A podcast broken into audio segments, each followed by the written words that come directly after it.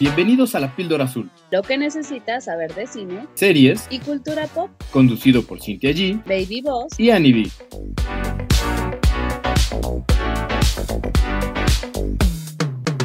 Bienvenidos a un nuevo episodio de La Píldora Azul. Yo soy Cintia G. Está conmigo Annie B. Baby Boss. ¿Cómo están? ¿Cómo los trata la vida? Muy bien, fíjense que me quedé súper feliz. Digo, ya pasaron varios días, ya sé que esto es tema que ya sucedió, pero me quedé muy feliz este, cuando pasó todo el tema del desfile del 16 de septiembre, porque la verdad es que ahora sí nos lucimos, ¿eh? México nos lucimos brillando, triunfa, ganando como siempre, como diría mi Beli. Y, y le metieron con todo porque fíjense que fue el 200 aniversario del heroico colegio militar. Y entonces por ahí como que sí, neta, echaron la casa por la ventana, hubo de todo. eh, yo feliz de ver muchísimas mujeres ya parte de, del desfile, chicas que, que se aventaron de paracaídas, pero el homenaje a Frida y a Proteo. O sea, de verdad que fue una fiesta. Me gustó muchísimo ver eh, videos de extranjeros en redes sociales, muy emocionados, muy conmovidos con todo esto del desfile. Entonces yo también estaba vibrando en ese, en ese mood de qué chingón, qué padre ser mexicano. Y ahorita, por ejemplo, traigo mucho, mucho, mucho la espina de ver la película esta de Heroico, que ya Heroico. está en, en cine, porque a lo que veo de la trama, pues está ruda y a lo que sé de compañeros que han estado dentro del colegio militar es un régimen muy, muy fuerte, muy pesado, pero lo que yo vi en el desfile es que todos, de verdad todos, se les nota un orgullo de ser parte del cuerpo que te lo transmiten, te lo vibran. Y entonces yo digo, ¿cómo es que, que es tan pesado, tan difícil, pero a la vez estás tan orgulloso de pertenecer? O sea, no sé, me da muchas ganas de profundizar ahí. Me quedo muy, muy todavía en el plan Viva México, así que hoy andamos vibrando alto en Mexicana. Qué bueno, Lick. Sí, es un tema del cual hay mucho que hablar, ¿eh? Y sobre todo, pues yo creo que eh, Heroico, ya lo discutiremos ahora que veamos la película, pone en la mesa un tema que da para ambos sentidos, ¿no? Hay quien odia a- a- al ejército, a todo lo que representa, hay quien se siente orgulloso, hay quien ama la vida castrense, pero es todo un mundo allá adentro. Así que, Está cañón, ¿no? Está cañón. Yo lo que les admiro sí. es que sea el color que sea que nos represente al, al país, los militares están dispuestos a darlo todo, todo, todo. O sea, de verdad yo estoy muy, muy agradecida con toda la labor que hace el ejército mexicano. Están súper preparados, súper este, capacitados para cualquier tipo de inclemencia. Así que para mí todo mi respeto y admiración. Híjole, Lick. Ay, no empieces, David, no empieces. disclaimer. Cálmate, cálmate. Este no es el podcast para eso, ¿ok? Te No, vamos a a ver, no, no, voy a buscar no extenderme, solo voy a decir, aquí, no que extenderte ni nada. ay, solo déjame decir, hombre, lo que voy a decir es que sí nos venden una imagen muy bien cuidada. Y hay gente que sí es así, pero hay gente que no es así. Nada más no nos bañamos con la primera impresión. pero eso en todos En lados. todo. O sea, por Dios, ¿de qué hablas? Eh, ah, gente buena y gente mala, gente que hace bien su trabajo y gente que no. Hay en todos lados. En todos lados, en todos los ámbitos y en todos los países. Mm, bueno, está bien. Es todo un tema, la militarización del país, pero bueno, sí está muy bonito el desfile, eso no lo voy a negar. Se lucen, ¿Sabes? se ve chingón. ¿Sabes qué me quedo yo? Los perritos bebés. O sea, es que eso sí no pude. Eso sí no pude. O sea, y que llevaban a un chorro de binomios, pues cachorros. Y e- eso sí me conmovió mucho porque se veían muy tiernos. Es que un cachorro de cualquier raza es hermoso. Ay, sí. Sí, sobre todo los mamíferos se ven súper lindos. Y, est- Y y estamos hechos para ver un bebé, sobre todo mamífero, y que te dé ternura y digas, ay, vamos a cuidarlo, véngase para acá. Es que es muy bonito, pero bueno, ¿cómo estás tú, David? En general, bien, también, y ahorita que eh, estás hablando del desfile, que estamos hablando de- del desfile, me acordé que estoy viendo una serie que se llama Misiones Espionaje, que salió en Netflix, debe tener como dos semanas. De esas pocas series que de repente me animo a, a querer ver. Y está basado, eh, tiene ocho episodios y cada episodio habla de una operación eh, que ha hecho Estados Unidos, sobre todo Estados Unidos, pero bueno, puede ser cualquier país. Creo que también tienen Israel y Francia. En el extranjero, la primera habla de cómo fue toda la invasión en Afganistán y cómo fue planeada por cinco personas. Entonces, está interesante, creo que sí es un, poco de nicho, que debes saber de historia, tener más contexto. Quiero seguir viendo más episodios para, pues, ver si vale la pena o no y, y traerles una reseña, pero sí está interesante cómo se llevan a cabo, pues, realmente las operaciones especiales en la vida real, ¿no? Y no como 007 o como eh, Red o como estamos acostumbrados a ver en las películas. Ok, bueno, pues ahí sí, continúa, si está buena nos contarás después. Así es. ¿Y tú cómo estás, Sin? Todo en orden. Solo Pues- con problemas de White Chickens. ¿Todo fine? Aquí sufriendo de White Chican. Aquí con sufrimiento White Chicken. Por eso no voy a centrarme en esos detalles. También voy a crear un podcast diferente para eso. Quédate con la vibra de este de mexicana y, y perritos felices, güey. Lo único que les puedo decir es que no, no tengo, no he tenido tiempo de ver todo el contenido que quisiera. Voy como al día. Voy como sobreviviendo. Yo, por ejemplo, el primer título que traemos, que es Cacería en Venecia, pues sí quería ir a verlo al cine, pero nomás no, no tuve el tiempo y dije, bueno, lo voy a soltar, me voy a aplastar, que es de streaming y luego ya habrá tiempo para lo demás. Así es que le voy a ceder el, micrófono a Lick para que nos hable de esta y yo lo primero que le preguntaría para que ya entremos de lleno a sus reseñas es si está buena o no. Porque, a ver, la primera entrega de esta trilogía, esta sería la tercera entrega de estas películas de Kenneth Branagh sobre el famoso detective Hercule Poirot, Ajá. es la tercera entrega. La primera fue buena, a mí me gustó. La segunda con Gal Gadot y Armie Hammer, mm, eh, a mí me entretuvo, pero a la, en crítica le fue mal, realmente tuvo muy mal recibimiento y me da curiosidad saber si esta te, te gustó o no.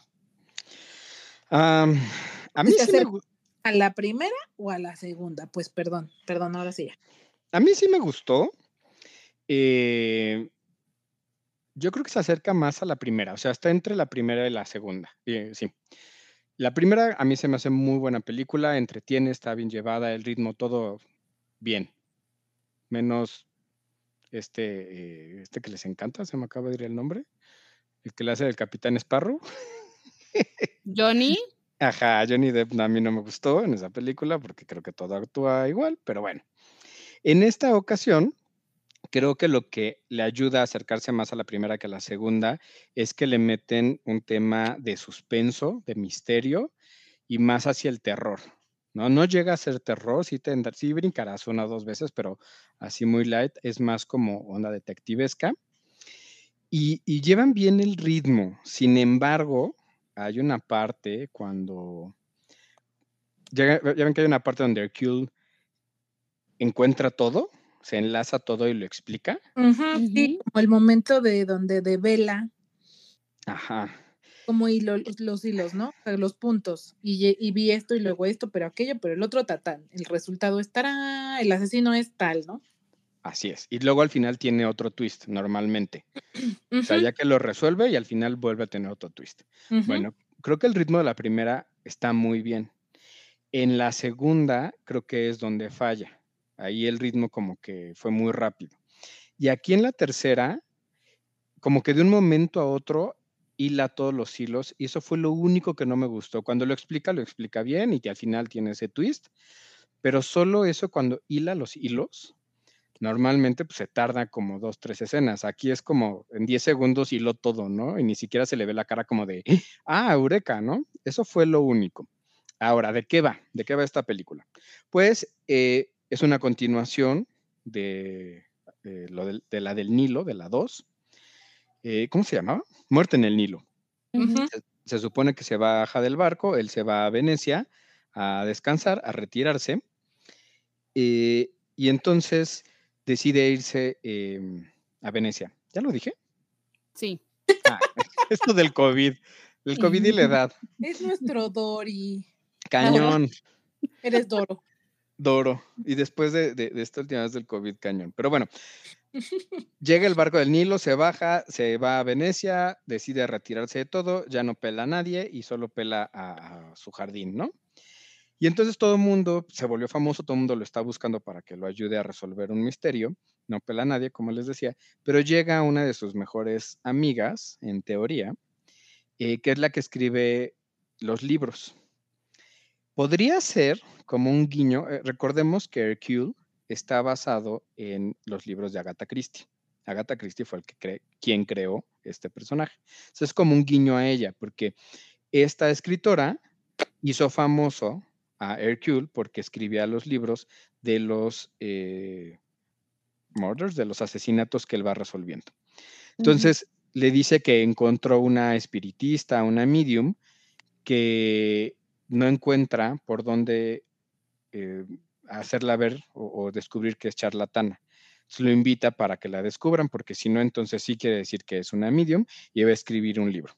Y entonces lo invitan en la noche de Halloween a una casa donde van huérfanos, hay una fiesta de Halloween y al final van a tener una sesión espiritista porque la dueña de esa casa, la que hace toda esta fiesta, perdió a su hija y quiere contactarla, ¿no? Y entonces pues trata de esta sesión, hay una muerte como podemos ver en el tráiler y pues este pone, se pone en modo eh, resolver el caso y tienen que mm. ver pues quién mató a la persona que está ahí. De hecho, hay dos muertes y él no cree que existan los, los fantasmas, ¿no? Lo, la, los espíritus, porque de eso trata la película, de mostrar si sí o no existen. Y de hecho, él empieza a tener visiones.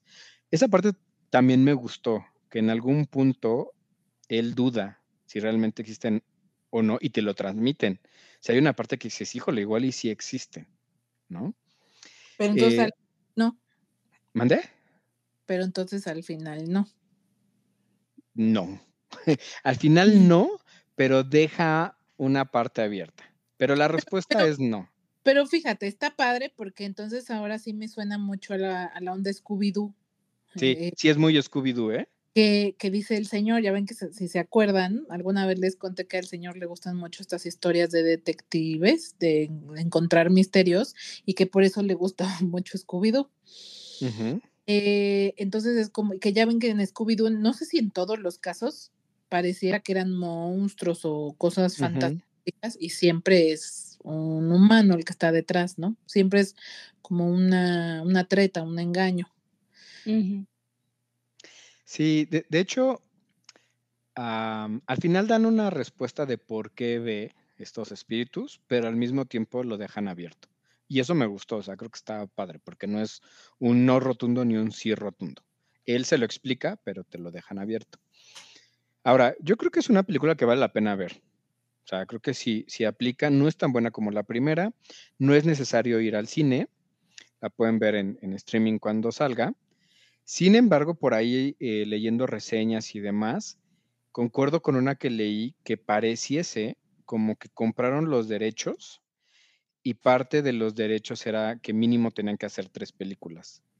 Y que la, o sea, que la primera resultó, pero como la segunda no tanto, y ya le hicieron como muy rápido, como que esta tercera le hicieron como para acabar ya el contrato, aunque es mejor que la segunda, como les decía. Eh, pero parece que ya ahí se va a quedar, se va a olvidar. Sí es un poco extraño que salga antes de la temporada de Halloween, o sea, un mes antes prácticamente yo hubiera esperado que la sacaran pues, en Halloween, ¿no? Ahora también no sé si responda a que, pues, como todo se detuvo, si es una forma de espaciar sus, sus estrenos. Está lejos de ser eh, una gran recaudación o que va a tener una gran recaudación como Oppenheimer, Barbie o algo así, para nada. Pero creo que sí son de esas películas que si se te cruzan, la ves y yo me la vuelvo a encontrar, seguro la, la vuelvo a ver. Pero es que no es como terror, más bien es como misterio, ¿no? Entonces no creo que aplique para la temporada de Halloween. Pues yo creo que es parte de, ¿no? O sea, porque... Sí, yo, yo le encontraría más sentido si lo hubieran puesto hacia de Halloween. Un poco, pero no sé, a lo mejor la cartelera para la temporada de terror de Halloween ya está llena y por eso la adelantaron porque ya no tenía entrada ahí. Pero bueno, o sea, al final a mí, a mí te decía, a mí sí me han gustado, eh, a la en crítica no les ha ido tan bien, pero no me parecen malas. Finalmente Agatha, Agatha, Agatha Christie es una escritora muy relevante, o sea, sus libros son bestsellers y ah, eh, como ya de culto para la gente que le gusta el género detectivesco. Y hace poco, o, o más bien platicaba con el señor también, que le gusta el género y que ahora lee mucho, que tengo ganas de regalarle un libro de ella justamente, uno en específico que se llama Negritos, que es el que todos los youtubers de libros recomiendan. O sea, si quieres leer al- algo de Agatha Christie, lee Negritos. Entonces, algún día cuando le regale el libro al señor y lo lea, ahí les Ajá. platico si sí está muy... ¿Qué opina el, el fan de Scooby-Doo de, de, este, de este asunto? ¿Y le gustaron las películas de, de Hercule? Creo que no las ha visto, porque como no es tan fan del cine en general como yo, si te soy honesta, no todo lo ve conmigo. Hay unas que yo voy con otras personas o sola. Soy de esas pocas personas que sí disfrutan mucho ir al cine sola. Entonces, creo, si mal no recuerdo, estas no las ha visto. Ok. Bueno, como dato curioso, eh, la- el libro en el que está basado en español se llama Manzanas. En inglés eh, es más como un... ah, lo tradujeron como cacería en Venecia y es más como espanto en Venecia. Está mal traducido ahí. Mm, Y de hecho, uno de los bisnietos de Agatha Christie es parte de los productores ejecutivos que autorizaron Mm. como estos cambios y sí se tomaron muchas libertades. O sea, esta película, en, digamos que lo general, plantea lo básico que el libro, pero ya en el desarrollo se tomaron muchas libertades y cambiaron muchas cosas. No es como que veamos la película y estemos viendo un- el libro, ¿no? Mm. Oye, estaba viendo que aquí, que también hay caras famosas, ¿no? Porque está Michelle Ujú. Está um, Tina Fey, que es la que interpreta a la amiga que le pide. A la, eh, escri- a la ¿no? escritora, de hecho. Y finalmente está Jamie Dorman, mi chiquito baby amor. Es como uno de mis amantes, la verdad. Ok. No me casaría Es con un, pero es un detalle, un detalle. Sí, es del ganado. Bueno. Este, y estaba leyendo aquí en los fun facts que tanto él como Judy Hill vuelven a interpretar a padre e hijo tal cual sucede en Belfast, porque recuerden que mm, Kenneth Branagh dirigió Belfast, igual que esta película, es director y productor. Eh, y no me, pues no me suena descabellado, ¿no? Que haya elegido a los mismos actores para ambas películas. Sí, Sí, pues que, que de hecho eh, Jude Hill es el, el niño.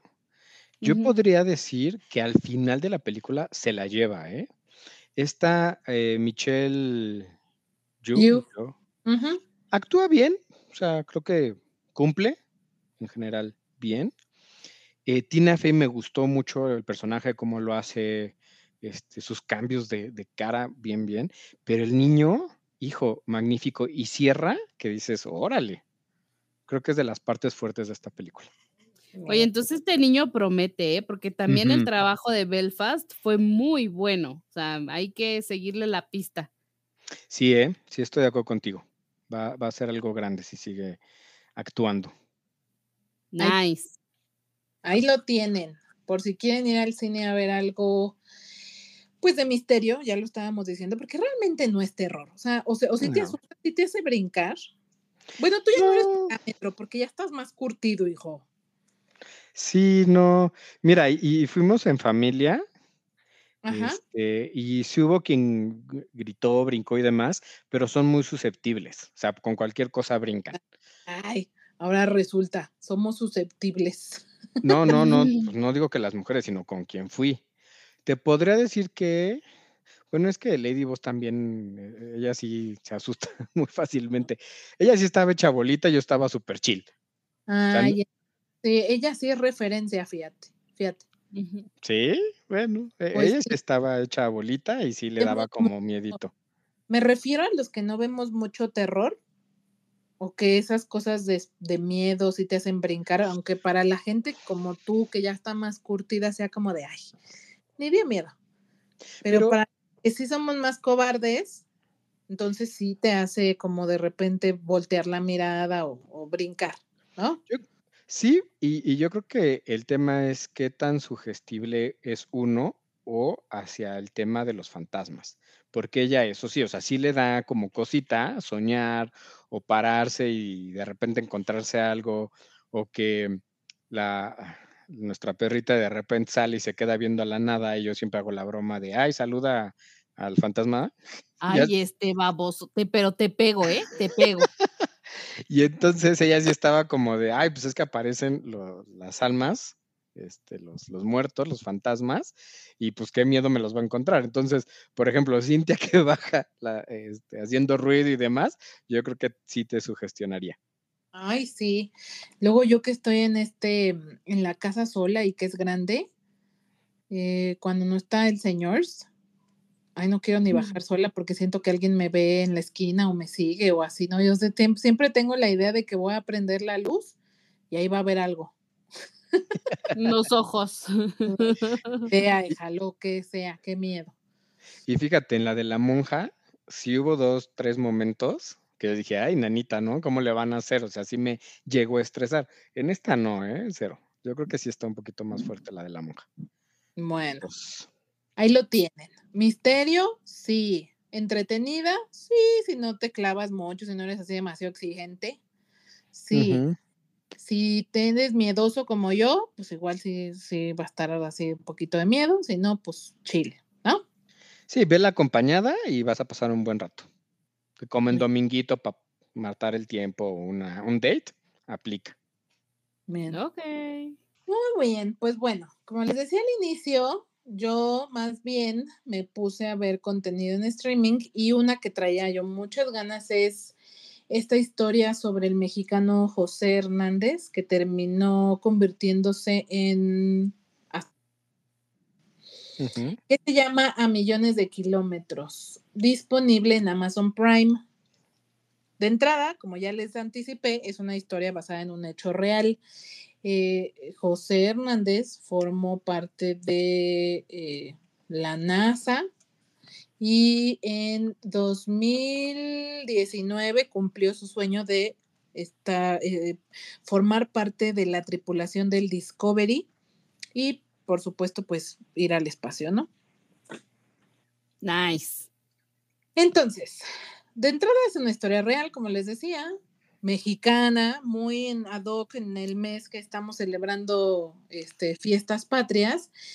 Y, oh, por Dios, oh, por Dios santísimo, de entrada les quiero decir en hace mucho, mucho, mucho tiempo que no lloraba tanto con una película, o sea, es que no lo puedo creer, no lo puedo creer. ¿Es lacrimógena?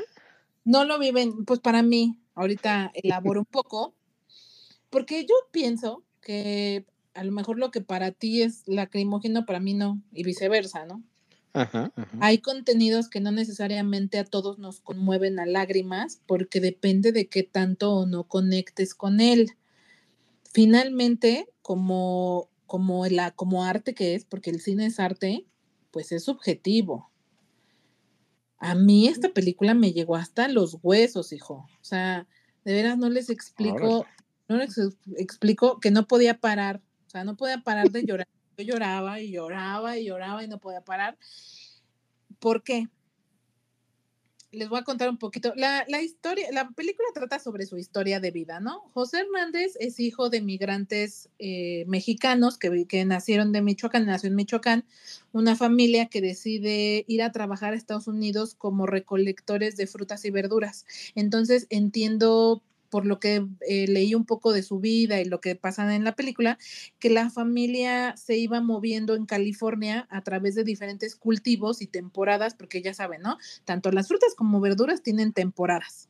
Ujú. O sea, Entonces, se ¿eh? fueron a la pizca. Ajá, y van moviéndose de cultivo en cultivo, dependiendo la temporada del año, a lo largo de California y hacia finales de año, diciembre, este, para Navidad y demás, regresaban a Michoacán y así cada año, cada año. Y en ese ambiente creció José. En la película, la verdad no sé si así pasó en la vida real, porque eso sí no lo sé, pero en la película, una maestra eh, habla con los papás y les dice que él tiene mucho talento, pero que si lo siguen teniendo em, nómada, pues no puede ser constante en la escuela y es un potencial desaprovechado, ¿no? Como que al principio los papás no le hacen mucho caso. Finalmente los papás deciden estabilizarse en pro de sus hijos, eh, de darles una vida como un poco más estable. Y así José puede estudiar una carrera universitaria, termina eh, eh, convirtiéndose en ingeniero y entiendo que también estudia una maestría, empieza a trabajar en un laboratorio, le cuesta trabajo y, digamos que poco a poco va abriéndose paso porque sí es una persona inteligente, muy inteligente, ¿no? Y buena en lo que en lo que sabe hacer, pues, ¿no? Como ingeniero. ¿Y dicen que ingeniería estudió o nada más ingeniero? A lo mejor sí lo dicen, pero ahorita no lo tengo. Oye, y cuando le dice la maestra que es bueno, ¿qué edad tiene? En primaria debe de tener, no sé, nueve años máximo, ¿no?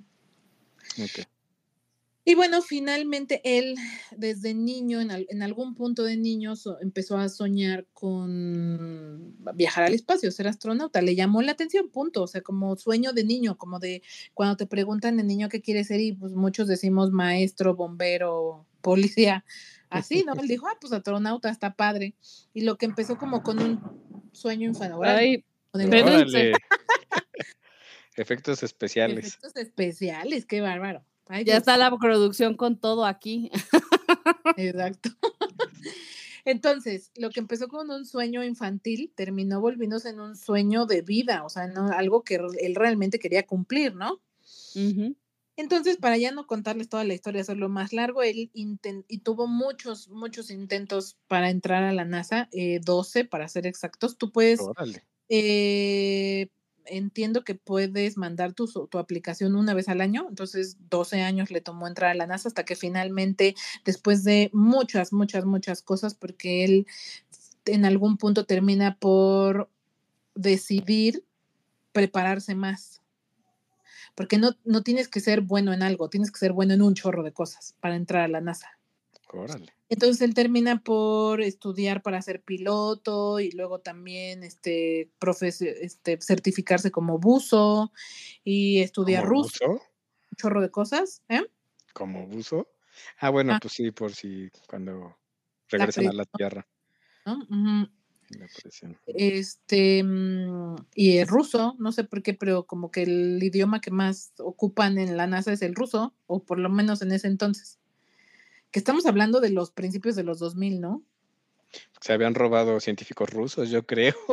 O si iban a la espación internacional, pues conviven. Pero bueno, después de todos estos años, él se estuvo, o sea, que cada año se, se trataba de preparar más y más y más y más, hasta que finalmente logra entrar después de 12 intentos.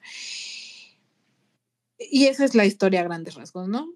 Al final es una historia de inspiración que te inspira a, sin importar qué tan humilde sea tu origen, eh, si tú te propones algo, lo puedes lograr. Pero tiene que ver mucho con eh, eh, los sueños se logran a través, creo yo, de dos cosas esenciales. Em, disciplina y, y tener como un objetivo muy claro, Pero sobre todo disciplina. sí. Oye, a mí me gustaría interrumpirte nada más así de que dos segundos para Sí. hacerte una pregunta. Eh, a mí la película me llama muchísimo la atención. Ustedes saben que yo, México, arriba, guau, apoyo, pero eh, lo que quisiera saber es si esta película la puedo ver con el Pildorito, porque él también tiene como este sueño constante, me, me refiere, que le gusta todo lo que sea de el espacio y astronautas, etc. Entonces, no sabía si la podía ver con él. ¿Tú qué opinas? Eh, pues no sé si le guste, porque al final es, pues sí, como una narración biográfica, o sea, colorcitos y cosas divertidas, no tiene. Pues es finalmente una historia seria. Pero respecto a que tenga cosas así feas, pues no. O sea, sí está limpio, un contenido limpio de groserías o de cosas feas, pero es un drama. Un drama ligero, ligero si tú quieres, pero drama. Entonces no sé qué tanto lo, o sea, lo puedes intentar ponérselo y a ver si lo entretiene, ¿no? A ver si no le aburre.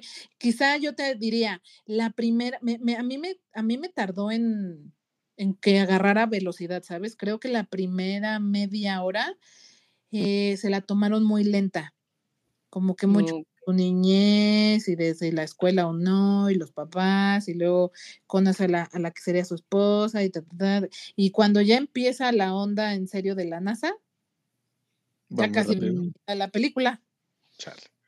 Entonces, como que la primera parte sí me, me costó, me, me, pareció un poco lenta. Creo que sí tarda un poco en llegar al, al punto. Sin embargo, llegando al momento donde ya de lleno nos vamos con su aplicación a la NASA, o sea que ya todo es tratar de entrar a la NASA, ahí sí fue donde me, me conmovió mucho y es a donde quería ya pasar. Este, sobre los sueños. Yo creo que todos tenemos sueños, o sea, eso es algo inherente al, a la condición humana, el soñar con con vivir cosas, con tener cosas, con convertirnos en X, Y, Z. Y entonces me parece muy fácil conectar con historias de este tipo que te inspiren a decir, güey, nunca es tarde. Finalmente él, no sé exactamente qué edad tenía cuando luego entró a la NASA, pero ya tenía más de 40 años. O sea, no era un joven le costó mucho trabajo llegar a donde está, hubo mucho trabajo detrás. Y de hecho yo hace poco escuchaba a Vania Banchur, no sé si eh, ustedes conocen a, a, esta ilustradora que se ha vuelto muy, muy famosa por sus dibujos. Sí. Y ella dice, los sueños se trabajan. Y eso es real, o sea, no es como que de repente de un día a otro ya vas a tener todo lo que has soñado, no más porque Diosito dijo, ay, pobrecilla, hay que dárselo. es buena onda. Pues no. O porque lo decretaste fuerte todos los días. Claro, o sea, no, o sea, esa onda de la ley de la atracción y así, yo creo un poco en que la, sí vibras y la energía y todo, sí creo un poco en eso, pero eso no, eso no, o sea, tampoco, eso no es igual a magia, eso no, es, igual a, lo voy, exacto, voy a vibrar todos los días así y un día mágicamente ahí va a estar. No, se trabaja y se trabaja un chorro, o sea, se le machetea cañón. Y lo pudimos ver hace poco en la película de Hot, de Flaming Hot. Y también ahora lo vemos en esta película, o sea, para llegar a donde pocos llegan, hay que machetearle como pocos. Hay que trabajarle un chorro, hay que prepararse un chorro. Entonces, a lo que voy es, cada uno que tenemos sueños y que hemos, por ejemplo, ahora que compartimos nosotros tres el sueño de que la la píldora azul crezca, que cada vez llegue a más personas, que, que tenga más difusión, pues no se trata de desearlo y nomás tener la buena intención de que suceda. Cada uno de nosotros debe tener como la, la responsabilidad de, ver cómo le va a, a, trabajar para llegar ahí, porque mágicamente y sentados aquí grabando no es lo único que tenemos que hacer, ¿no? Hablando específicamente como de un ejemplo en concreto pero aplica para cualquier sueño que uno tenga. Eh, a mí, por ejemplo, me recordó mucho cuando yo soñaba con viajar a Europa, ¿no? Eh, y que yo de muy niña decía, uy, pues me encantaría ver la Torre Eiffel y, y viajar al Big, ba Big Ben, Big Ben, ¿no? Big ben. Sí, Big Ben. No, el otro. La verdad. este, y no sé. Y cuando por fin lo pude lograr, y yo me pagué ese viaje, a mí nadie me lo pagó, nadie me lo prestó, nadie me prestó, nadie nada, yo trabajé por pagarme ese viaje y cuando lo hice, se siente, es una sensación que no se puede explicar. Cuando un sueño así se logra, no lo puedes explicar. Y desde mi punto de vista, la película logra capturar muy bien justo esta sensación que estoy describiendo. Cuando lo logras y eso que se siente, de veras, no hay, no hay palabras, lo tienes que vivir. Lo tienes que vivir para decir, güey, de repente se siente como algo tan especial, se siente tan cotidiano, es muy raro, es muy raro. Pero estoy segura que todos me entenderán los que han ido cumpliendo sueños. Y no tienen que ser sueños grandes, ¿eh? no estoy hablando también de cosas tan grandes, desde los sueños más pequeñitos hasta los más grandes, es una sensación inexplicable. Esa es la primera cosa que me conmovió muchísimo y que me inspiró a seguir soñando, ¿no? Porque obviamente he cumplido algunos sueños, tengo muchos más a enfrente, ¿no? Y me, y me motiva a pensar en, güey, sí se puede, o sea, no importa que yo tenga este, la edad que tenga, la condición que tenga, los retos que tenga enfrente, lo puedo hacer, por supuesto que lo puedo hacer. No más que hay que trabajarle, ¿no? La otra parte que me conmovió un chorro fue que uno no llega ahí solo. Y creo que la, la película también transmite muy bien esto tú no logras llegar a donde llegas solo, porque si los papás de José Hernández no hubieran tomado la decisión correcta de apoyar a su hijo para que tuviera una correcta educación, él no hubiera llegado a donde está. Si él no hubiera tenido la pareja que tuvo, que lo apoyó, que estuvo ahí, que también se sacrificó con él, que también le macheteó con él, que tuvo que dejar sus sueños de lado para que él pudiera conseguir el suyo, él tampoco hubiera llegado ahí.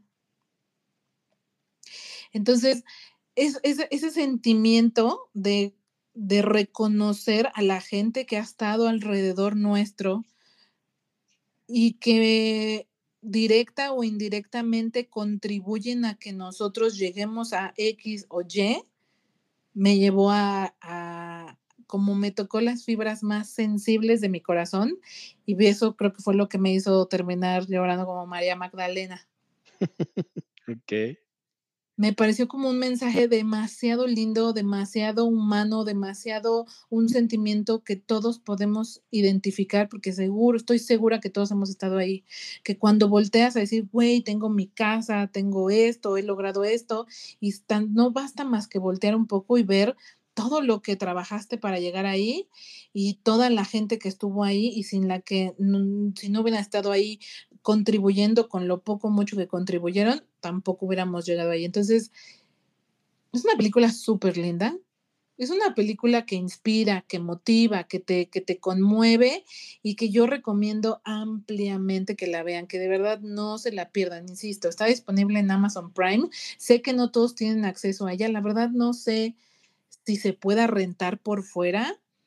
Pero si pueden sacar el Amazon Prime así de que un mes, creo que cuesta 100 pesos, sáquenlo y se, aprovechan en ver esta y algunos otros contos, porque la verdad Amazon tiene, tiene catálogo bueno de películas, sobre todo como denominadas o películas extranjeras o películas nominadas. Tiene un buen catálogo de ese tipo de películas. Entonces hay un chorro de buen material que vale la pena ver en esa plataforma y esta es una que sí te recomiendo no te pierdas o no se pierdan. En verdad, qué bonita película, qué lindo mensaje. Hasta aquí mi reporte, Tulio. ¿Y lo sientes realista o si está como muy fantasiosa? No, sí, así, realista, lo más aterrizado que se puede. Ok, ok. Por ejemplo, él, cuando hablaba yo de su esposa, e, ella, pues es una familia de inmigrantes. Y aunque ellos no nacieron allá, pues ya llevan toda su vida viviendo allá, ya son más americanos que otra cosa, ¿no? Pero humildes, finalmente vienen desde abajo y ella soñaba con ser como chef y tener un restaurante y durante muchos años pues no lo pudo hacer porque le tocaba a él, porque había que apoyarlo a él. Y en algún momento más adelante él, decide que ya es momento, cuando él ya está en la NASA y ya logró su objetivo por lo menos de entrar a la NASA, él decide ahora que ahora le toca a ella. Y me imagino que la gente de la NASA gana bien, ¿no? O sea, supongo que tienen un muy buen sueldo. ¿Quién sabe? Bueno, ¿Quién yo, sabe? Eh? yo me imagino. por lo menos, por lo menos yo creo que sí están muy cerca del mentado sueño americano. Y entonces tenían para poder tener su casita bastante bonita y poder abrir un restaurante. Y ella le cumple el sueño a ella, porque como que en algún momento esto es recíproco, o sea, no nada más importa lo que uno quiere, hay estos de dos. Y cuando él logra cumplir el suyo, ahora le toca a ella y él la, la apoya a abrir su restaurante. ¿Y sabemos de qué es el restaurante? Comida mexicana. Y bueno, ya después, este, al final de la película lo mencionan y eh, él ya está retirado, porque como les decía, pues cuando llegó a la NASA no era así como muy joven que digamos, ¿va? Eh, Y él se hizo dueño de un viñedo y comercializa su propio vino, que es Bodegas Tierra Luna. Y pues de eso vive ahora. Entonces, eh, dice por ahí al final este, la película, él sigue recolectando fruta, pero ahora es su fruta. Órale. Mira, qué buena, qué buena reflexión, me gustó. Claro, claro. De hecho, otra de las frases que me, que me dejó así como, ¡ay! Esta sí me la quedo para siempre es eh, que la perseverancia es un superpoder.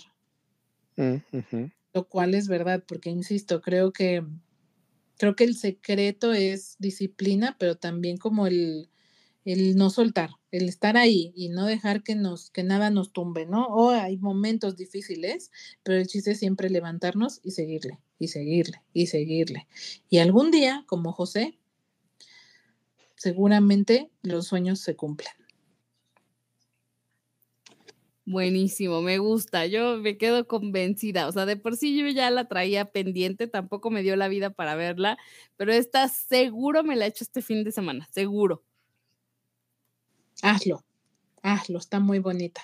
Eh, quizá añadiría solo el, el comentario de que está basada en el libro Reaching for the Stars del 2012, que justo cuenta la historia de José Hernández, quien también es el tercer astronauta latinoamericano en ir al espacio después de Arnaldo Tamayo y Rodolfo Neri. Y de hecho, él sería el primer, eh, pues, mexicano que es hijo de inmigrantes en ir al espacio, ¿no? Wow. Mira. Se queda con títulos importantes, así es que está muy bonita, de verdad. Véanla, no se la pierdan. Muy bien. ¿Y tiene algo de cómica o es solo drama? Es un dramón. Drama, pero no es drama denso, es drama ligero, muy ligero. Ok. Pero así comedia no tiene nada. Ok. Ok. Ok. Buenísimo. Ahora sí, ¿qué, qué más, Ani? ¿Qué más podemos ver?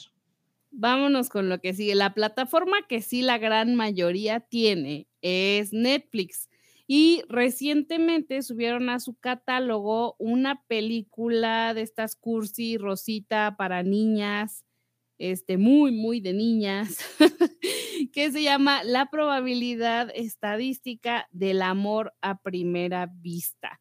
Y les traigo esta película porque rapidísimamente se colocó entre el top de Netflix. De, ya de pronto estaba la película ahí metida. Yo realmente no había visto nada, ningún anuncio y de pronto la vi en las primeras posiciones y dije, bueno, vamos a ver si es cierto.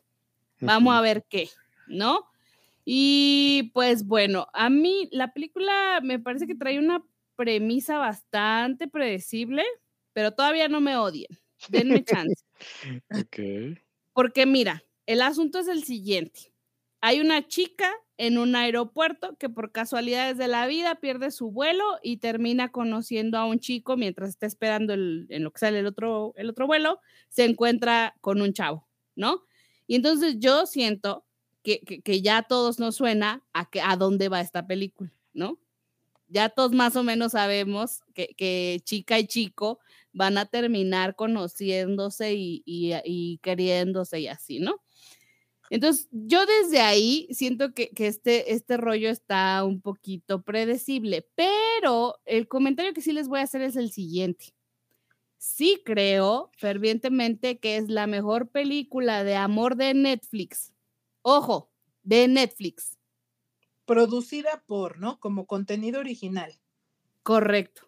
Exacto, o sea, no es para nada ninguna, ninguna otra película muy grande como me decía sin fuera del aire, no es este La boda de mi mejor amigo, no es tampoco la mejor de mis bodas, el Actually, Love Actually, que me parece buenísima joya, o sea, no es ninguna de esas, tampoco está en esa altura, no es vomitable, o sea, está de lo que ha producido Netflix en cuestión de cheat flicks, creo que está bien, muy bien y está disfrutable. Fuera de eso, les voy a confesar que yo no la amé. No me encantó. O sea, no me la pasé mal. Hay un plot twist eh, interesantón porque vemos primero cómo nos cuentan, cómo, pues un poquito la historia de ella y luego regresamos y nos cuentan la historia de él. Entonces, ver un poquito las dos perspectivas estuvo interesante y fue como de que, ah, oh, órale, va, le metiste un girito a una trama que es demasiado, demasiado predecible, pero ah, órale, lo agradezco. Les digo, no me la pasé mal, tampoco fue que me aburriera, pero eh, ya como el licenciado me quemó toda esta idea del amor romántico, Saludos. hay cosas que ya, o sea, es co- como, que, güey, ya no puedo. No, ya hay cosas que yo ya no puedo. Ya no puedo tolerar. A mí ahorita me da como enrollo mamá paranoica y digo, ¿por qué te pones a hablar con un desconocido en el aeropuerto, güey? ¿No viste búsqueda implacable? Mi papá no es ejemplo. Liam Ni- Neeson. Pues está- exacto, exacto. o sea, ¿cómo no vas a hablar con él si está guapo, hija? ¿Qué Sí te estaba pasa? guapo. Les voy a decir que sí está guapo por la trama. ¿Cómo Sí no? estaba Lo- bonito. Yo te, te diría, o sea, a ver, Échale.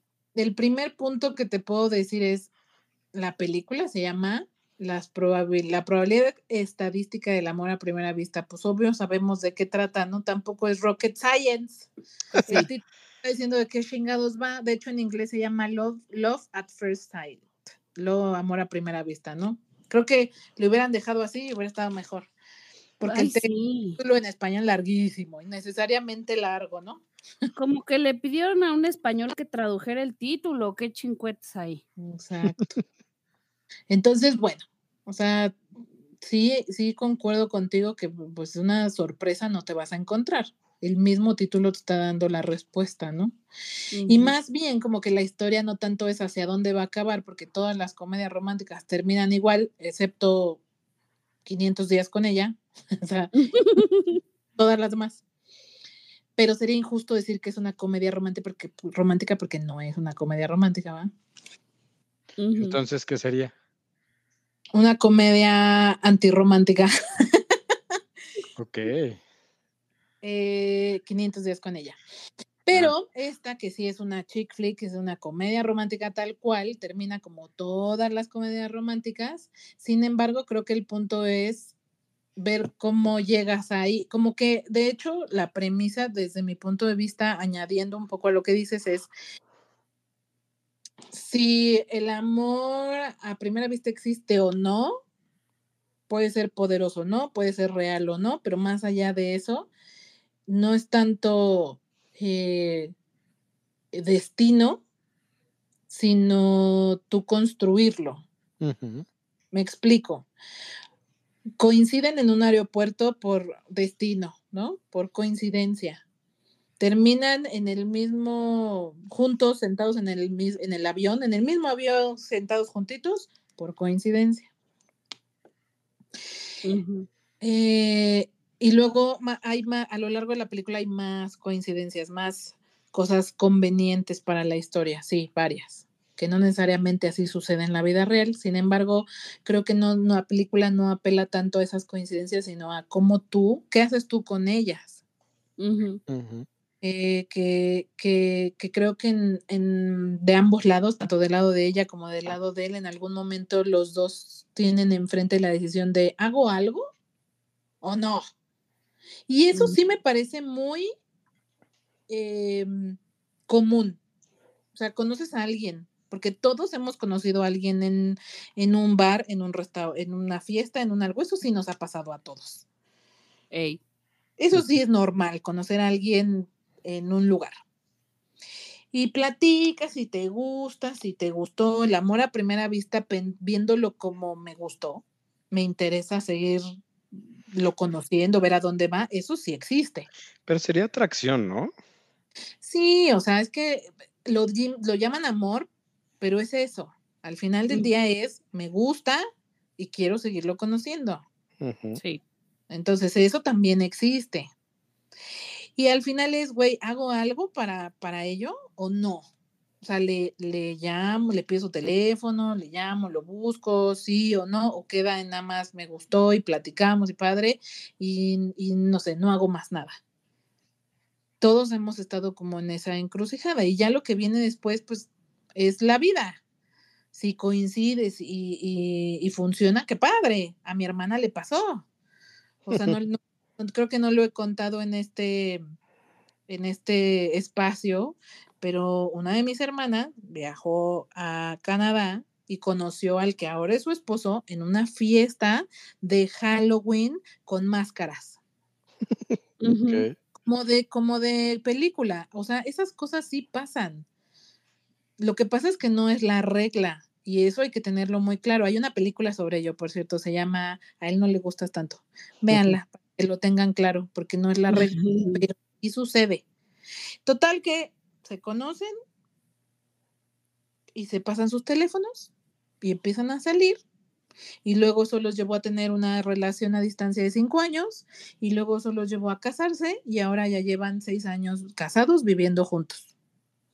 Y Es que, fíjate, o sea, yo también pienso que, que puede suceder. De hecho, les contaba hace poquito este, que hay una cuenta en TikTok que se llama Meet Cute.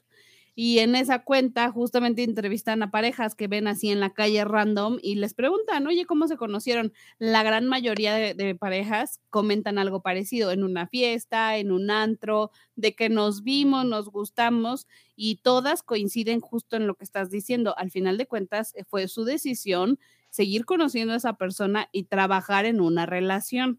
Eso estoy súper a favor, pero no, no me gustan otras cosas como, por ejemplo, lo, lo tóxica que se me hizo la niñita, donde básicamente le valió más arruinarle la boda al papá, porque la niña iba en un vuelo de Estados Unidos a, Estados- a, a Inglaterra para la boda de su papá y por andar ahí de romántica le valió tres, tres hectáreas de pepino sacar al papá de su propia boda. O sea, eso no me gustó para nada. Digo, Pues tal oye, vez no, what pues the fuck. te gustó porque ya tienes una visión de adulta mamá, pero así son los adolescentes, hija. Me gustó mucho que uno de los personajes es como omnipresente, que le anda ahí jugando como que al destino, y es Yamila, Yamil. Me, me encanta esta mujer, la amo, me fascina. Yo la vi en The Good Place, otra serie de Netflix, y no sé, ¿sabes qué siento con esta niña? Siento que es como que mi mejor amiga, así como chica, toca Mani Pedi el fin de semana, o sea, no sé, me da, me da como buena vibra me cae muy bien, entonces sí disfruté mucho que estuviera Yamila presente en el cast y, más o menos con el papel que le tocó que está ahí jugándole al destino. Creo que es una historia más de adolescentes, eso sí, muy como Kissing Booth o todas las, ¿cómo se llama esa? Todo, A todos los chicos de los que me enamoré, pero mejor, ¿no? O sea, Sí, siento que se a adapta más chido. una película o es un contenido, yo me imagino que la novela debe de ser así, como contenido juvenil de, para adolescentes. Sin embargo, esta es- me parece también que está muchísimo mejor bajada que las otras dos. O sea, tiene un poquito más de profundidad por lo que ella está viviendo, porque ella está atravesando el divorcio de sus papás. Y eso, aunque hoy en día es muy común, todavía hay mucha gente a la que le cuesta mucho trabajo aceptar un divorcio de los papás. Hay gente que se lo toma muy bien, hay gente que no. Por un lado. Y por otro, también creo que en el caso de él, c- creo que también lo- la, la si- la situación para ambos personajes es como bastante real y les da cierta dimensión. De hecho, yo te diría que lo que sí no me gustó es ella. Ella, la protagonista, eh, Hallie, que se, ¿cómo se llama la, la actriz? Hallie Lou Richardson, ella no me gustó para nada, como que ella no, no se lo compré, no siento que tenga carisma, me cayó medio gorda, me hubiera gustado, o sea, siento que nunca se le nota, como, como que a él se le nota más así entusiasmado, interesado y, y, Ujú. y siento que a ella, como que ella no tanto, y, y no creo, y creo que tiene que ver enteramente con la interpretación de la actriz. A mí eso sí, para que veas, eh, no me encantó. Sí, como que a él se la compras mil por ciento, porque la verdad es que sí se la crees. Y, y a ella no tanto. Ahora te voy a decir una cosa, un fenómeno raro que no sé si ustedes notan, que no sé por qué, a veces la- las, las chicas que están 30, 40, como que nos queremos cuidar y, no, y a veces nos tendemos a ver más jóvenes, pero yo he visto niñas de 17, 23 que se ven muchísimo más grande. Se supone Sí. que la niña tiene 20 y yo la neta la veía de 30. Nada, o sea, no que se vea vieja, no que se vea mal. Creo que no se veía a la edad que nos dijeron que tenía. Yo, esa es mi percepción y lo he visto frecuente en redes sociales. No sé a qué se deba y no sé si ustedes estén de acuerdo, pero se me hace muy raro que las niñas que deberían ser niñas se ven súper mayores. ¿Qué edad se supone que tiene? 20. 20, 21, 22. No, sí se ve más grande. Sí, y pero eh, no nada más lo he visto en esta película, de verdad he visto muchas chavitas en redes de así de 17 años o todavía menores de edad que mínimo las ves de 25, mínimo. ¿Por? No sé, hija, o sea, mm, es que los tiempos son diferentes. O sea, yo no recuerdo que yo me maquillara chica. Sí. No me dejaban. No, pues no. O- y No, es pues no. es más, te diré, ni siquiera me llamaba la atención. O sea, tampoco era algo que yo dijera, ay, o sea, y, y éramos fodongonas. O sea, las niñas ahora ya son así super fashion, güey, ¿qué onda? Sí. Sí, Pero sí, oye, ya hay skincare. Ya Sí. que le entren al skincare, la verdad. No, no, no, son las hormonas, son las hormonas. Ándale, a lo mejor será la cosa hormonal, pero pues bueno, sí, eso sí está buena. eh, Quizás si tú eres menos picky que yo, te la vas a amar porque he escuchado críticas muy, muy positivas de la película y me encantó y wow, me quiero enamorar. Sí, a lo mejor ya estás un poquito más mayorcito como yo y un poquito cascarrabias. Como yo que Deconstruida. Ajá, de ¿no? construir. Sí. O sea, tal vez la conclusión por lo que entiendo es, si te gustan las chick flicks, la vas a amar, si no, sáltatela. No, espérate, a mí me gustan las No, y tampoco la amé. O sea, yo estoy con lo que dijo al inicio Ani. Es buena, no es eh, como, no se va a volver un clásico instantáneo, no. Entonces, eh, sí siento, insisto, que para adolescentes o mujeres jóvenes, o sea, literalmente veinteañeras, pues lo van a, lo van a poder disfrutar mucho más, definitivamente. Y para las mujeres más adultas como nosotras, pues está padre para pasar el rato, pero hasta ahí. Si crees en el amor todavía, te va a gustar. Si no, vas a recordar cuando sí creías en él. Ajá. Tal vez. Ajá, bueno, historias de éxito, ya les di, mi hermana es un caso de éxito. También tengo una amiga que, con, que conoció a un chico por Tinder, este estad- estadounidense, y se la llevó a vivir a para allá, hija, ya lleva igual como unos siete, ocho años viviendo en Chicago con su esposo. Mira. Suceden, suceden, pero creo que la, que, que como lo dije, son la excepción a la regla. Por supuesto que puedes conocer a alguien en una, eh, una aplicación de citas, en un bar, en un restaurante, yo sé, en, en un- en una fiesta, whatever, o sea, eso puede pasar. Pero de eso a que ya sea el amor de tu vida y ya te cases, o sea, el, el problema es pensar que cualquier persona que conozcas en una app ya se va a volver el amor de tu vida. Ahí es donde está el problema. Porque Ah, exacto. persona, ¿no? Yo más bien te diría que es una cosa de trabajarse. El amor no es de que, ay, se me asignó esta, el destino me asignó a Pepito y solo es Pepito y no va a ser nadie más que Pepito. No, eso no es real, no pasa, no es así. Nos vendieron una idea equivocada. Eh, eh, tú te consideras este, exitoso en una relación porque trabajas en ella cada día conscientemente, eliges compartir tu vida con esa persona. Y en el momento que ya no sea así, pues ya no, y ni modo. No, no es que nada más se nos asigne a uno y ya después de eso no puede volver a ver Nel. Y que ya llegue alguien a tu vida tampoco es garantía de que ya va a funcionar. No, le tienes que invertir a tu relación, tienes que trabajar en ella cada día hasta el último de los días. Así es. Bueno, Eso. ya está más para añadir, es la adaptación de una novela de la autora Jennifer E. Smith, por si quieren leer el libro. Y también Netflix eh, ya adaptó una obra antes que se llama Hola, Adiós y todo lo demás, porque si les gustó esta, igual vean la, esta otra. O si no les gustó, pues a lo mejor la que vieron es la de Hola, Adiós y todo lo demás. Entonces, si no les gustó esta, seguro no les va a gustar esta.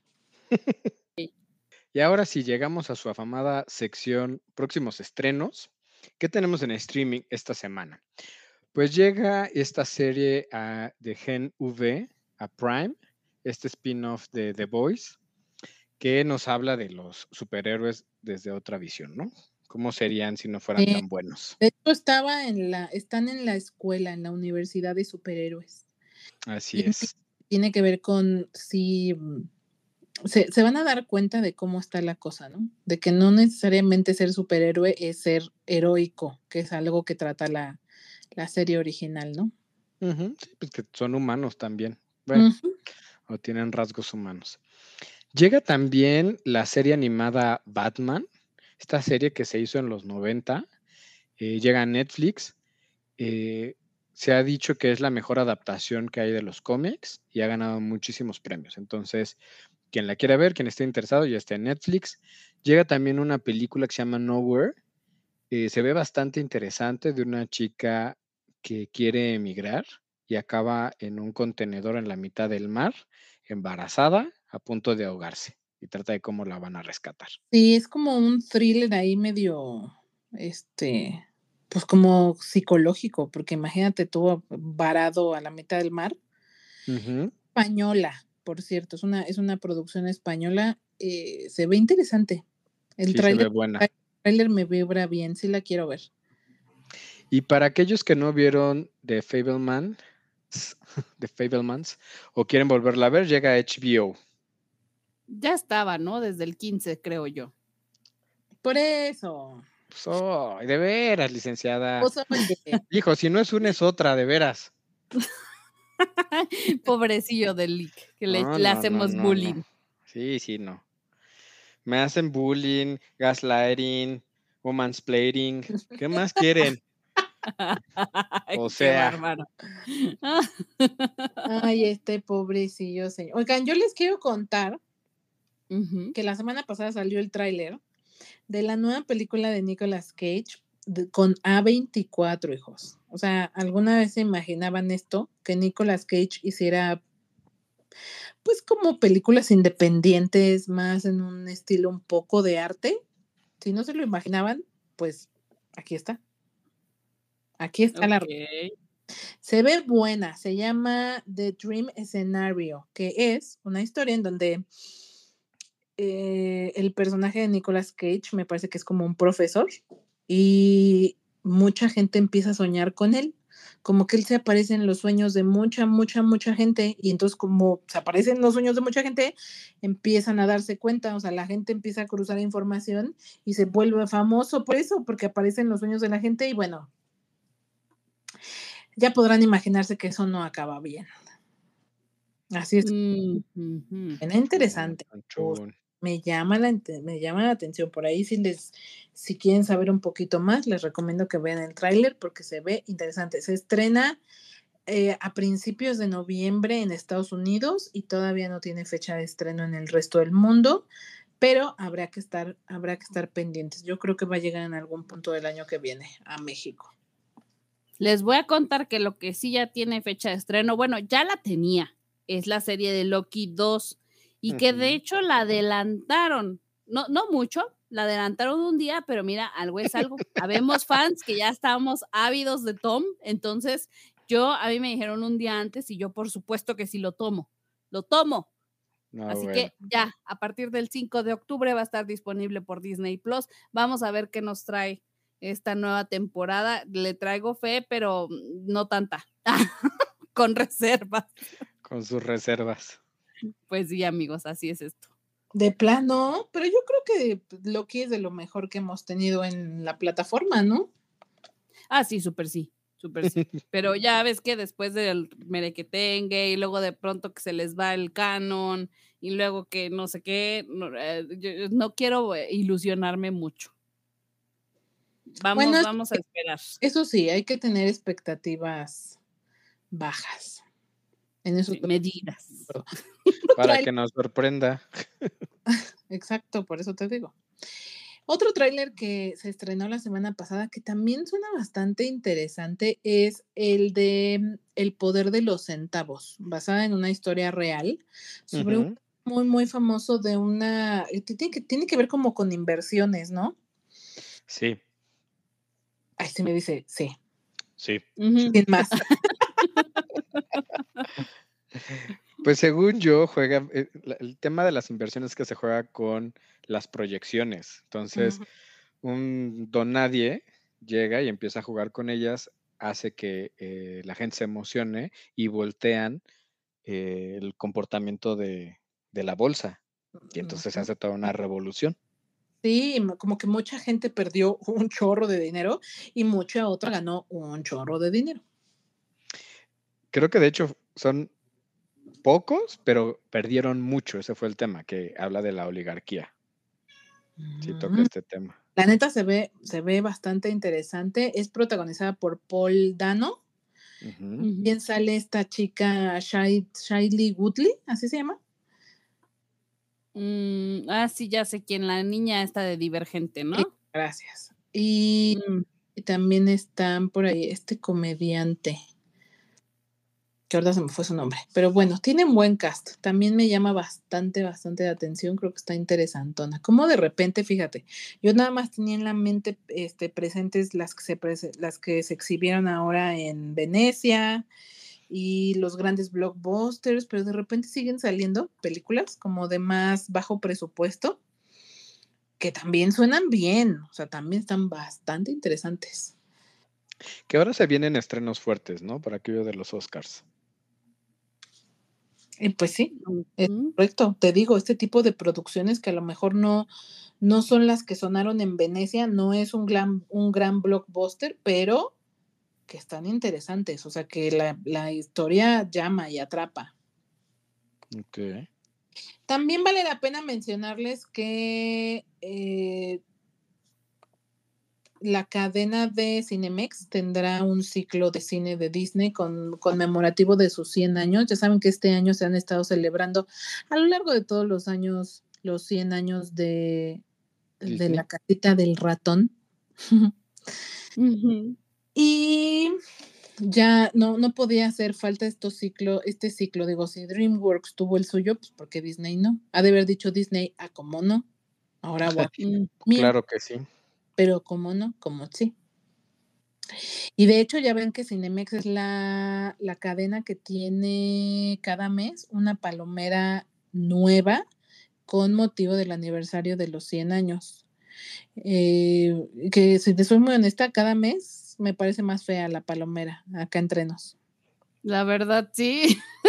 o sea, estaba muy emocionada al principio, yo, wow, qué increíble. Y luego es como que le, le invirtieron todo al inicio, ¿no? Ya se les acabó el presupuesto, ¿qué onda? Eh, Sí, exacto. O sea, la de este mes, bueno, no sé, ya no me acuerdo si es la de agosto o la de septiembre, es Baymax, pero con la armadura, o sea, ¿cómo, cómo, cómo mandas a hacer una palomera de Baymax con la armadura roja y no así solito, que es hermoso, pachoncito, todo adorable? O sea, ¿cómo se les ocurre? ¿Qui- ¿Quién dijo que era mejor idea tenerlo con armadura que de blanquito? Quienes no usan las palomeras. De veras, yo tengo ganas de comprarme una, pero nomás eh, han salido un par interesantes. Estuvo la de Stitch, que esa sí estaba súper bonita, pero por supuesto que voló, imposible conseguirla. La primera que fue de Wally, esa también estuvo súper linda, y de ahí, la verdad, las demás, como que eh, no tan padres. No tan padres, dices. No, no, no estaban tan. Pero bueno. Pues yo les voy a contar antes de retirarnos que salieron los nominados a los Latin Grammys Y por ahí hay varias sorpresas, varias sorpresas, porque justamente el artista más nominado este año es Edgar Barrera, que es mexicano y se llevó nada más 13 nominaciones. Ay, humildemente. Y tú me vas a decir quién es Edgar Barrera. Yo te voy a decir, yo tampoco sabía, no te preocupes. pero se le conoce como Edge y lo que pasa es que él es muy, muy famoso porque es productor, es compositor, productor, etc. O sea, está más bien atrás de bambalinas que, que como tal cantando, pero ha trabajado, o sea, agárrense hijos, con Selena Gómez, con Madonna, con Becky G, con Shawn Mendes, con Carol G, con Bad Bunny, con Marc Anthony, Daddy Yankee. Sebastián Yatra, Ariana Grande, Jason Derulo, o sea, tú síguele sumando, Shakira, Maluma, o sea, ha trabajado con quien se le ha antojado y justamente este año es, es, el artista más nominado, orgullosamente mexicano. Así que ya veremos y también llama la atención, no les voy a decir todas las categorías, pero les voy a decir que esta es una nominación histórica para México porque dos de las canciones nominadas a canción del año son mexicanas. Y no solo mexicanas, son del regional mexicano, que no sé si me da mucho orgullo, pero bueno, ahí estamos brillando, destacando como siempre. Otra vez llama la atención Shakira, porque Shakira eh, en esta categoría de canción del año tiene tres nominaciones. Tres, hijo, tres. Entonces no, vamos a ver. Quedar supongo. ¿no? Vamos a ver dónde se queda el premio. Seguramente es una de las colaboraciones este, de Shakirita o, o, no sé si por ahí se logrará colar este Bad Bunny con Grupo Frontera, que están nominados con un por ciento. No, no lo sabemos, pero ya veremos. Oiga, ¿y cómo dijo que se llamaba el primero que es mexicano, que nadie conoce? Edgar Barrera. Ok. Ajá, se le conoce como Edge. Y te digo que es muy, muy famoso más bien porque pues eh, es productor, compositor, etc. Entonces, por eso ahí viene. Y, y está súper chavo, tiene 33 años, está súper, súper joven y a esta edad ha logrado chorro mil cosas, chorro mil. Órale. Oh, ¿Sí? Pues ya veremos. Sí, sí, sí. Pero bueno, Oye, pues Ani, listo. Cuéntamelo todo. para el 30. Ay, estoy listísima, amigas. Es que, amigos, amigues, amiguis, como, como usted se quiera denominar a sí mismo, es que nos vamos a ir a ver a The Weeknd. ¡Woo! Solas. Los cohetes, los cohetes del No, aquí no, porque me abren. No, pues mira, solas no, porque va a haber muchísima gente. Hija de tu madre. ¿Quién te quiere? ¿Quién te quiere? Ustedes claramente no. Ay, ni te gusta de Weekend, por Dios, a ti puro peso pluma y esas cosas. Ay, sí, ahora está. No, hombre. Si no, Puro nada más es le- Natanael Cano. no, Sí, no sí. solamente es levantarme falso, sino también echarme. Pura bachata y reggaetón, hijo. ¿Cuál bachata y reggaetón? No, hombre, ni pareces mi mejor amiga. Bueno, yo no te voy a juzgar en ese aspecto, la verdad. Ah, No, pero lo hice Pero, como pues, si fuera lo único hay. que escuchara y nada que ver. Ese tema ya se había aclarado, señor licenciado. Pues sí, pero esta gada que puede me chatear. Esta, esta tiene su nombre. Y, y tú podrás decir lo que quieras, hijo, pero de Weekend no te gusta. Entonces yo no sé qué Pero le haces a- a Iría casa. con ustedes, echar relajo. Pero te podemos invitar cualquier otro día a echar relajo. No es lo mismo, Exacto. no es lo mismo, no la arregles. Ay, no puedo creer. No puedo creer. Pero bueno, mira, antes de que nos despedacemos todos, voy a volver a salvar esta situación y les voy a dejar una recomendación de canción, amiguitos. A que ver, es una chulada, es que, que chulada, ¿eh? Pero chulada, chulada. Esta no es urbana, no es para nada urbana, más bien nos vamos a ir como hacia el beat electrónico. Y les voy a platicar de Purple Disco Machine, porque es que si no han escuchado a Purple Disco Machine, dense un chance, dense un chance. Estos, estos tipos traen un beat electrónico, pero como retro, ¿sabes? Como, como muy ochentero el asunto. Entonces, si no te encanta la electrónica actual, es que te juro que te va a gustar esta. Hazme caso, hazme caso. Y esta, esta canción se llama Cloud Nine Remix. La hacen con Jamiroquai. Y qué joya, qué joya, ¿eh? O sea, para mí me prende, me la pongo este, en las mañanas y me da para arriba, me levanta con todo. Así que si ustedes andan buscando un punch de energía, esta es su canción, bebecitos. Esta. Órale. Solo por llamar, ¿ok? Solo por eso la voy a escuchar. Hazlo por él. Siento que es algo que escucharías en el Patrick Miller. Yo así lo describiría, algo que escucharías en el Patrick Miller. O sea, es muy ochentero. Eh, pero bien, o sea, pero con un beat rico. Sí trae un beat como retro, pero nice. Ah, de- denme un chance, denme una oportunidad, confíen en mí y, y me cuentan qué les parece. Ok. Está bien. Me gusta, estoy dentro. Muy bien, pues con esto ahora sí llegamos al final de este H programa. Muchísimas gracias, Ani, David. Gracias a Angie en la producción y a todos los que cada episodio nos siguen, nos escuchan, nos apoyan. Ya saben, oigan, acuérdense de las cinco estrellitas en Spotify, ¿eh? No los estoy viendo darle cinco estrellitas al, al podcast. Igual, ya saben que nos pueden encontrar en redes sociales como La Píldora Azul, con una A entre Píldora y Azul, Facebook e Instagram, para que nos digan de qué títulos quieren que hablemos o nada más pasen a chismorrear, porque allá se sube un chorro de información y noticias sobre cine, cultura pop cuando se puede. Y nada, ya saben, nada más, no, solo les dejaría la invitación a que si les gusta este programa, si quieren apoyarnos, por favor, compartan, hablen bien de nosotros, obliguen a su pareja a escucharnos, porque no, familia, también se puede, se vale, se vale. Ya saben que compartir nos ayuda y un chorro. Así es que muchísimas gracias a todos. Nos escuchamos en el siguiente. Adiós. Keep it real.